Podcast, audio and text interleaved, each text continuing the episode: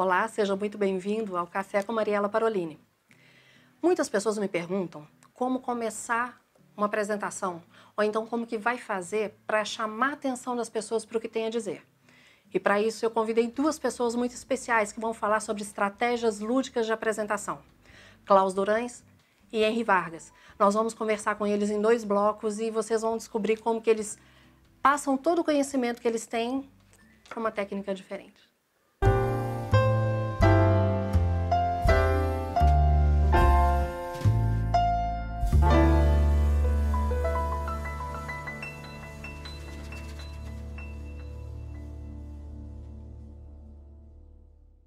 Vamos tomar um café, Klaus? Com prazer.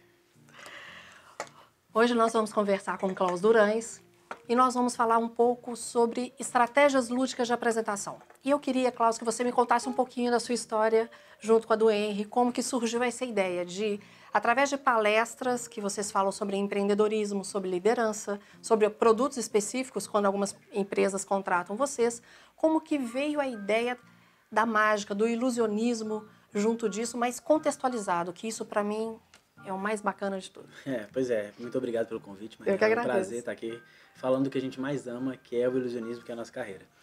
Então, tudo começou, a gente começou fazendo show, né? Eu e o Henry em carreiras paralelas, fazendo show de mágica, em primeiro para mágico, quando a gente era menor de idade. Então a gente aprendeu mágica, gostava de competir em congresso de mágica, evento de mágica, que existe isso como fosse a Copa do Mundo, só que da mágica. Ah, é mesmo? É, só que tem várias regionais, né? Tem a Copa Nacional, a Copa Internacional, a Latinoamérica, por aí vai. E a gente começou a competir nesse congresso. Ganhamos alguns prêmios, começamos então a traçar a carreira internacional. Que bacana. E aí, como a gente era muito novo, a gente percebeu assim, olha, é legal, é bacana, mas a gente tem um estudo no Brasil, a gente tem que informar, a gente tem que entregar alguma coisa para nossa mãe, nossa família, que tá lá esperando isso, naquela expectativa, investindo na gente, mas esperando que a gente entregue alguma coisa para ela. E aí, para ela não desesperar tanto, voltamos para o Brasil e entregamos nosso diploma na mão dela e falou assim: Olha, mãe, agora eu preciso de fazer o que eu quero, que eu gosto, que eu amo. E como eu conheci o Henry nesse caminho aí de artístico, né, nessa área de shows, no ilusionismo. No ilusionismo pelo mundo afora. A gente já viajou aí América Latina, Europa, China, por aí vai. Tem até uma mágica chinesa que eu, das sombras que eu sou apaixonada pois é, tem um pouco disso também no nosso show. E aí a gente se encontrou e falou assim, olha, o negócio é o seguinte, a gente já traçou um caminho muito bacana, uma história muito legal, a gente conseguiu realmente inovar nesse mercado da mágica tradicional. E eu acho que agora chegou a hora da gente ganhar dinheiro com isso, a gente viver disso no país que a gente ama, com a nossa família e traçar uma, uma carreira mesmo. Que legal. Pois é, e aí a gente descobriu que a gente precisava de empreender, que não é tão simples assim, né, viver de arte, principalmente no Brasil, que não, não apoia tanto a carreira artística diferenciada como a mágica, como o ilusionismo. Apoia muito talvez a música, né, que está mais em evidência.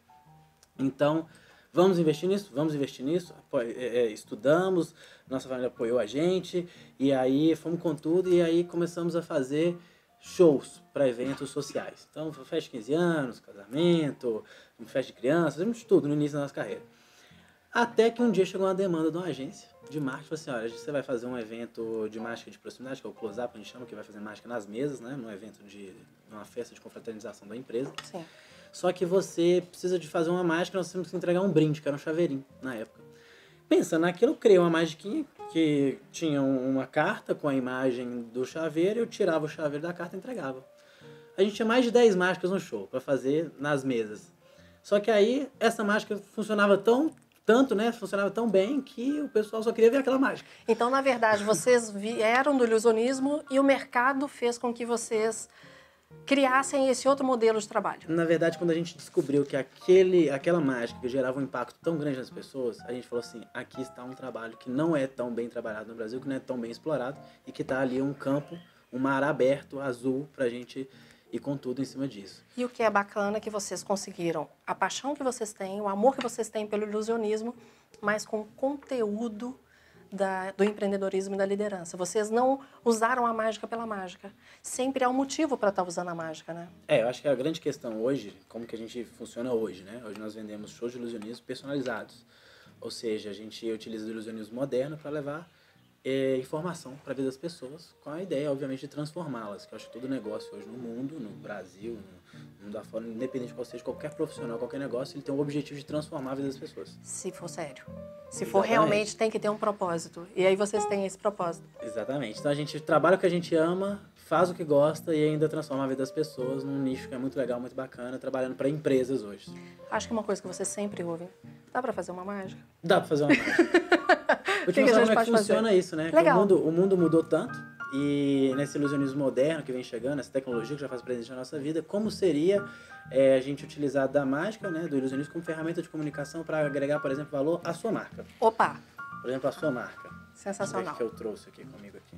Tenho... Ah, já sei, claro, a gente está vendo de tecnologia, eu tenho, por exemplo, o meu celular, claro, tá, tem vários aplicativos, mas o ideal realmente é que existe um aplicativo dentro do meu celular ah. que ele funciona como uma impressora ah, ué. É, olha só que legal. Eu não sei se isso me gast... Eu acho que eu gastaria muito com isso. Esse aplicativo que eu tenho dentro do meu celular funciona como uma impressora, mas é para imprimir, obviamente, a nossa marca. Por exemplo, a sua marca Opa. pessoal. Eu consigo clicar aqui e vem, por exemplo, o teu cartão. O meu cartão? Aqui, Mariela Parolini está aqui. Ué. Mas o mais legal é quando você precisa desse cartão. Aí você faz assim e tira. Que isso, Klaus? Eu não vou te entregar que é seu, então vai ficar comigo, tá, tá bom? bom? Obrigada. que legal. E aí você sempre consegue agregar valor a uma marca. De vocês que, na verdade, está tendo um personal branding sensacional pelo que vocês têm colocado como uma impressão forte de vocês, como diferencial no mercado de trazer esse conteúdo forte, e de uma forma lúdica, que todo mundo gosta de mágica. É, eu tenho certeza que quando a pessoa vê isso, por exemplo, você acabou de ver a sua marca saindo de um celular, você vai lembrar disso pelo resto da vida. E essa é a ideia, a gente utilizar de ferramentas lúdicas, seja do ilusionismo, do humor, da poesia, da música, para ficar marcado na mente das pessoas. Primeiro que a gente cria um impacto, então naqueles 30 primeiros segundos de apresentação, a gente consegue chamar chama a atenção. A gente consegue chamar a atenção da pessoa para dentro da, né, do contexto todo do show, da palestra, da apresentação que a gente tem. E nesse momento a pessoa percebe que não é mais do mesmo então, quando você quebra, Sensacional. quando você quebra o padrão naqueles 30 primeiros segundos, a pessoa abre a mente dela para escutar o que você tem para falar. E eu tenho certeza que para que vocês fizessem isso, foi necessário todo um planejamento e toda uma roteirização. Sem dúvida, tem todo um roteiro, todo um contexto. A gente já testou o que realmente chama atenção, o que não chama atenção, o que é mais do mesmo, o que não é. Então, como quebrar o padrão, mas sem sair muito da linha de conexão das pessoas? Porque também se você chega é, de cueca para dar uma palestra, vai quebrar o padrão, não vai? Mas não vai ser um padrão positivo para as pessoas. Exatamente. Klaus, obrigada. Obrigado, foi sensacional. eu que agradeço, foi um prazer. Obrigada. E agora no próximo bloco nós vamos conversar com o Henri Vargas também sobre ilusionismo.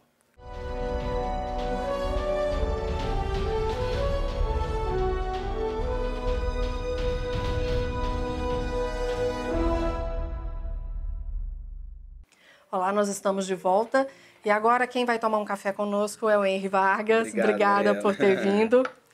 Henri, conversando com o Klaus, nós estávamos comentando a respeito de vocês terem vindo do, do ilusionismo para as palestras. Só que sempre tem que ter uma roteirização, tem que ter um planejamento, porque vocês têm o um conhecimento, mas como passar esse conhecimento para que seja de uma forma diferenciada e que não sejam mais do mesmo, né? Sim. Como que vocês pensaram isso? Então, é, a gente descobriu, Mariela, eu sempre digo que é, a gente descobriu que existe uma dor muito grande das empresas, que é principalmente reter a atenção do público, né? E, e levar uma comunicação que seja muito mais assertiva para as pessoas, né? Assertiva, essa palavra é. faz uma diferença. Ela é assertiva, essa palavra. Por quê? A gente tem uma coisa muito clara na nossa cabeça que é, comunicar não é aquilo que você fala, é o que as pessoas entendem. Mas o responsável pela comunicação é o comunicador. Claro, é óbvio. Ou é. seja, eu tenho que me responsabilizar para que o outro Exato. entenda. Então, assim, não é aquilo que você fala, é a interpretação que as pessoas têm daquilo que você fala. Então, por isso você é responsável. E você é responsável. Por isso que esse planejamento é muito importante. A gente faz isso de várias formas. A gente faz planejamento ah, não só do roteiro, daquilo que você vai apresentar, que isso é óbvio, isso é o ponto inicial, mas também de estudo do público, né? Eu acho que mais importante, assim, o que a gente tem se destacado muito no mercado é a proximidade que a gente é hoje dos nossos clientes e também não só da proximidade que a gente tem, mas da maneira de entender qual que é a dificuldade que eles têm de comunicar com o público. E essa dificuldade é muito grande. Você brifa ou você, como que você Os faz dois, isso? a gente é brifado e a gente, a gente ainda consegue ainda, em alguns dos casos, fazer parte ainda desse rebriefing, né? É, para quem está assistindo não sabe É, o que é o isso que eu briefing, né? O briefing é um resumo do que você quer entregar a partir da sua apresentação. Então, o primeiro ponto é ser parte do briefing, né? É qual é a qual é o acho que a pergunta principal de um briefing é o que, que você quer causar nas pessoas, o que, que você quer que elas entendam com essa, com essa apresentação, com essa palestra. Né? E aí tem uma questão que eu acho que vale a pena comentar. Toda apresentação parte. Eu tenho o público-alvo e eu tenho que ouvir esse público-alvo. Mas como que eu vou ouvir se é uma palestra, por exemplo? Há maneiras de você saber o que esse público quer. E através do briefing você fica sabendo isso. Sim, o briefing é um ponto inicial também. Um outro ponto é você entender que essas pessoas, dependendo do ambiente onde elas estão, elas geralmente possuem características iguais, né? Se eu estou conversando num congresso de vendas para vendedores, eu já sei, já sei basicamente qual o tom da minha conversa. Isso. Se eu estou conversando num congresso, numa convenção para lideranças, eu estou num outro tom de conversa, né? E, e, é muito importante você estar mais ou menos no ponto de interlocução com as pessoas que você está falando, né? Na maneira como você expressa as palavras, na maneira como você se conecta com ele. Por esse primeiro ponto de você conexão tem que estar em é sintonia, né? exato, é essa sintonia, né? Aquele olhar de mesmo no fundo do olho de falar, olha, eu estou do seu lado. É, eu entendo qual que é o seu problema, eu entendo qual que é a sua suas dores, eu entendo o que você quer ouvir e a maneira como você fala, né? Tem muita gente que é, que eu poderia dar um exemplo muito claro, é muito, muita, é uma diferença muito grande falar para um público de vendas, falar para um público de liderança e falar, por exemplo, numa convenção é, só para presidentes, né? Como você já fez na Federaminas, por Exato. exemplo. Então, assim, a diferença é muito grande, né? O público de vendas, ele tem um tipo de linguagem diferente, eu tenho mais liberdade com esse público, né? Inclusive liberdade para chamar pessoas ao palco. Então, é esse estudo do público que ajuda muito a criar essa conexão, esse rapport, né? Esses termos que a gente usa. Exatamente, rapport. Que a gente usa no, na, na linguagem né? técnica, né? Esse rapport, essa conexão direta com as pessoas. A gente, eu gosto muito de uma técnica que diz que as pessoas, elas, elas numa, numa palestra, numa apresentação, elas têm os 30 primeiros segundos iniciais, são cruciais. Isso é muito legal, porque você entra uma pessoa no palco ou você vai assistir alguma palestra, nos 30 primeiros segundos você decide na sua mente se você gostou daquela pessoa ou não. Mas eu acho que hoje em dia, talvez isso até tenha caído um pouquinho, porque nós estamos numa agilidade, até em função da tecnologia, Sim. que esse tempo de 30 segundos, infelizmente, ele tem caído. Tá, eu te é dou crédito ainda. ou não. É, eu te dou crédito ou não, às vezes, em 20 segundos. É. Hum, vou ouvir o fim. É. Né? É mais ou menos isso que a gente Até faz. porque hoje a atenção das pessoas, a gente concorre, tudo concorre contra tudo, né? É. É, a gente, eu sempre falo, numa palestra eu tenho vários concorrentes, o WhatsApp, eu tenho o Facebook. se alguém espirrar na plateia, esse som é um concorrente, né? Se a luz acabar, como já aconteceu em várias situações, é um outro concorrente. Então, assim, eu tenho muitos concorrentes na minha palestra, nos nossos shows. E isso é verdade, porque é, o, o, papel de todo comunicador é reter atenção e se conectar com as pessoas por uma só mensagem, né?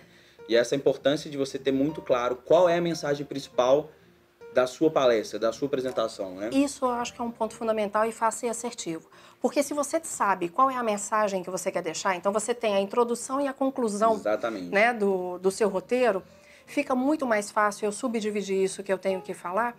E aí a mágica não é apenas pela mágica. Claro. O ilusionismo não é apenas o ilusionismo. Exato. Ou seja, qual estratégia eu quiser usar para chamar atenção. Há um porquê de colocar naquele momento aquele efeito para que aquilo chame atenção de verdade, mas que esteja linkado ao conteúdo. Exato. A gente, a gente utiliza a mágica com esses dois pontos. O primeiro é reter a atenção e o outro é ilustrar o conteúdo, né? É, ou, ou, inspirar e motivar as pessoas pelo aquilo que a gente está fazendo e entregando também. Então, acho que, que, como a gente for falando nisso, o nosso processo de roteirização em brief, ele sempre parte disso. Qual é o meu público, é, como eu me conecto com esse público, qual a mensagem final que eu tenho que passar para esse público, se é uma mensagem sobre motivação, se é uma mensagem sobre venda, se ela é de engajamento, se ela é sobre trabalho em equipe, né? Essa mensagem ela tem que estar muito clara, o público tem que sair dali com um sentimento muito claro na cabeça dele do que, que eles passaram naquele momento. A mágica, no nosso caso, ela, ela é a estratégia que ela dá o tom inicial e o link para esses pontos e o tom final, né? Obviamente, todos esses links eles são feitos por meio do conteúdo e a gente ilustra isso por meio do ilusionismo, que é ele realmente é uma arte muito forte, capaz de engajar as pessoas. Então, a gente tem isso na mão e não só o ilusionismo, como a gente utiliza de humor, poesia, enfim, vários outros tipos de, de estratégias que também são lúdicas, né? A gente está falando aqui de outras estratégias. Sim que podem engajar as pessoas. A verdade é que nesse mundo que a gente vive, você falou dos 20 segundos, é verdade, é, as pessoas, existe uma dificuldade muito grande de reter a atenção das pessoas hoje em oh. dia, né? Então eu diria que a gente, as mágicas, elas são até muito bem estrategicamente posicionadas nas nossos shows e apresentações, que é quando a curva de atenção começa a cair, a gente Você traz o público de novo, e depois, então isso é, isso é muito bem posicionado. Então até em termos de curva de atenção, a gente faz esse estudo na nossa apresentação, porque a gente sabe exatamente quando em cada ponto o público vai perder a atenção. Henry, obrigada mais uma vez. Muito obrigado. E aqui para você e para o Klaus, Oh, entregue para ele, por favor, um doce certeza. de araxá. Obrigado. Quero continuar te acompanhando, quero te ver em muitos programas por aí. Muito sucesso para você. Tamo junto, pra você também. Obrigada. Obrigada pela sua companhia mais uma vez e te espero no próximo Café com Mariela Parolini e nos siga em nossas redes sociais.